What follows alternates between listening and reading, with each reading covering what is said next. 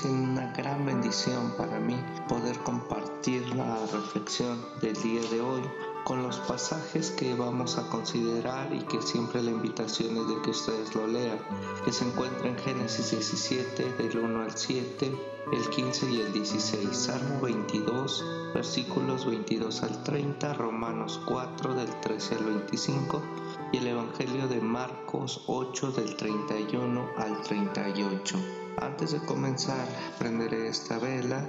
Eh, en memoria, haciendo memoria a todas aquellas personas que están pasando situaciones complicadas en este momento, partiendo de nuestro mundo que sigue llorando por pérdidas, por dolores y que seguimos nosotros eh, invocando su amor y misericordia y consuelo para todas aquellas personas.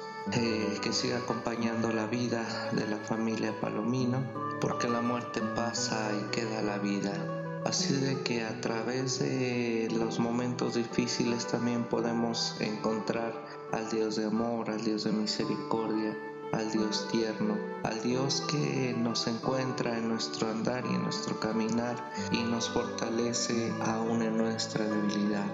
Dios fortalezca a cada una de nuestras familias aquí representadas, a la familia de Gaby, de su esposa, que me dicen que se encuentran más recuperado, eh, la familia Ruiz, la familia Chávez, familia Hernández, todas nuestras familias aquí representadas. No quiero hoy que se me pase nadie y oro en el nombre de nuestro Señor Jesucristo por cada uno de ellos. Eh, quiero leer el pasaje de Marcos 8 del 31 al 38 y dice así. Jesús comenzó a enseñarles que el Hijo del Hombre tendría que sufrir mucho y que sería rechazado por los ancianos, por los jefes de los sacerdotes y por los maestros de la ley. Jesús dijo que lo iban a matar, pero que resucitaría a los tres días. Esto se lo advirtió claramente. Entonces Pedro lo llevó aparte y comenzó a reprenderlo, pero Jesús se volvió, miró a los discípulos y reprendió a Pedro diciendo, Apártate de mí, Satanás. Tú no ves las cosas como las ve Dios, sino como la ven los hombres.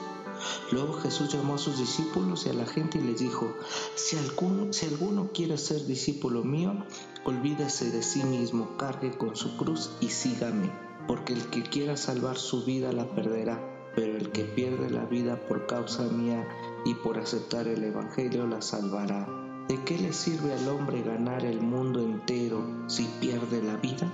O también, ¿cuánto podrá pagar el hombre por su vida? Pues si alguno se avergüenza, se avergüenza de mí y de mi mensaje delante de esta gente infiel y pecadora, también el Hijo del Hombre se avergonzará de él cuando venga con gloria de su Padre con los santos ángeles.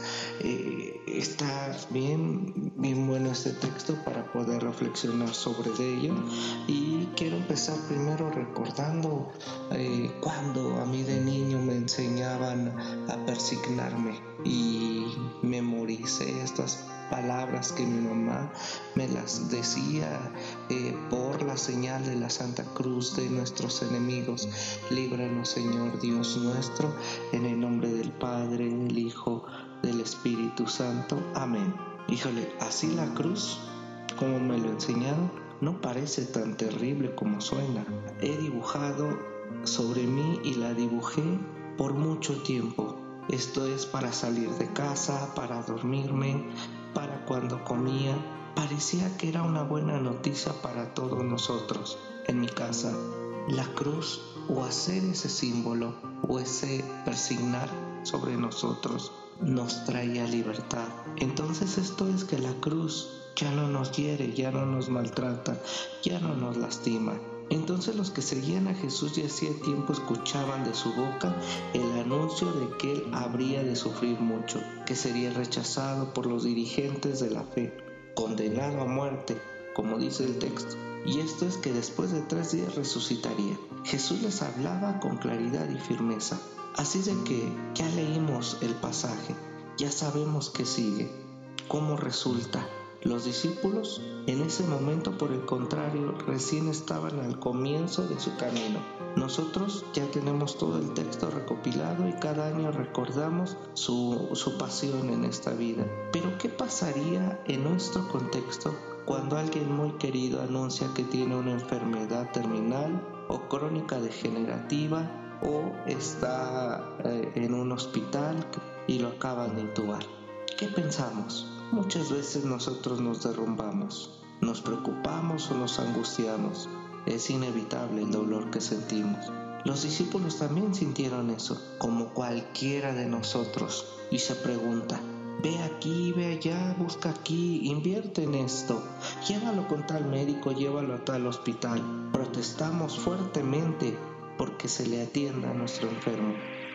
Eso pasó exactamente con los discípulos ante Jesús. Protestaron fuertemente y negaron la realidad que se veía o que ellos miraban cómo iba a ser el suceso de Jesús. Pedro lleva a Jesús a un costado y le habla en nombre de todos y le aconseja que deje de tener esas ideas, que eso no va a ocurrir. Quizá Pedro es un hombre que se afirma eh, en la lógica, como les decía, ¿cómo es posible que Jesús, si es enviado eh, por Dios, cómo va a ser vencido o cómo va a morir como un criminal. Quizás entonces es como se siente muy conmovido, asustado de cómo morían en su tiempo los criminales. Y pasa lo mismo en nuestra actualidad. ¿Por qué va a morir un familiar en un hospital? ¿O por qué va a morir en una cama? ¿O por qué como enfermo terminal? ¿O por qué de esta manera?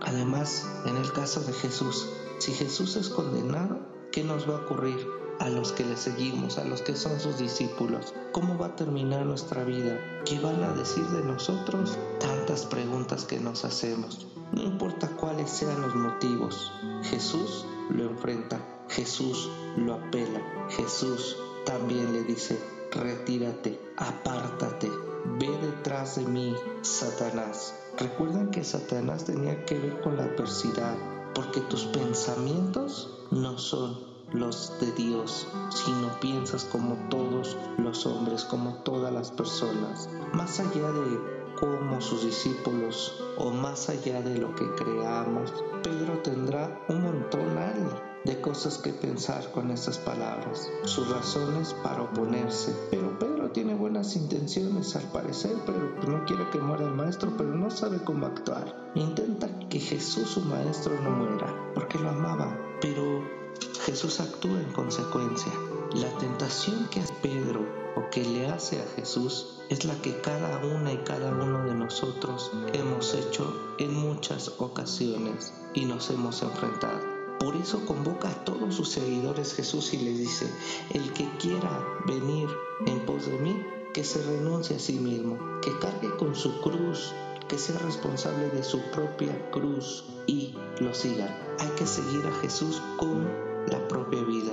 Abandonen sus caminos, sigan el de Dios. La gloria no evita la cruz. Esta cruz es ligera, no es pesada. Así es que tras la crucifixión de Jesús, concluye al parecer sus sufrimientos cuando Jesús carga su propia cruz, asume su propia vida, su propia responsabilidad a causa de su propia creencia y fe en Dios. Esto es que nosotros tenemos que actuar en consecuencia de nuestros valores, de nuestras creencias y tomar la vida como viene. Aferrarnos a la cruz de Jesús. Él la ha hecho nuestra porque a través de su muerte en ella y de su resurrección, Él nos ha brindado el perdón, la salud, la salvación, el rescate, la libertad para una nueva vida guiada por Él mismo, una vida confirmada y sellada por una vida comunitaria desde el bautismo, desde que nacemos.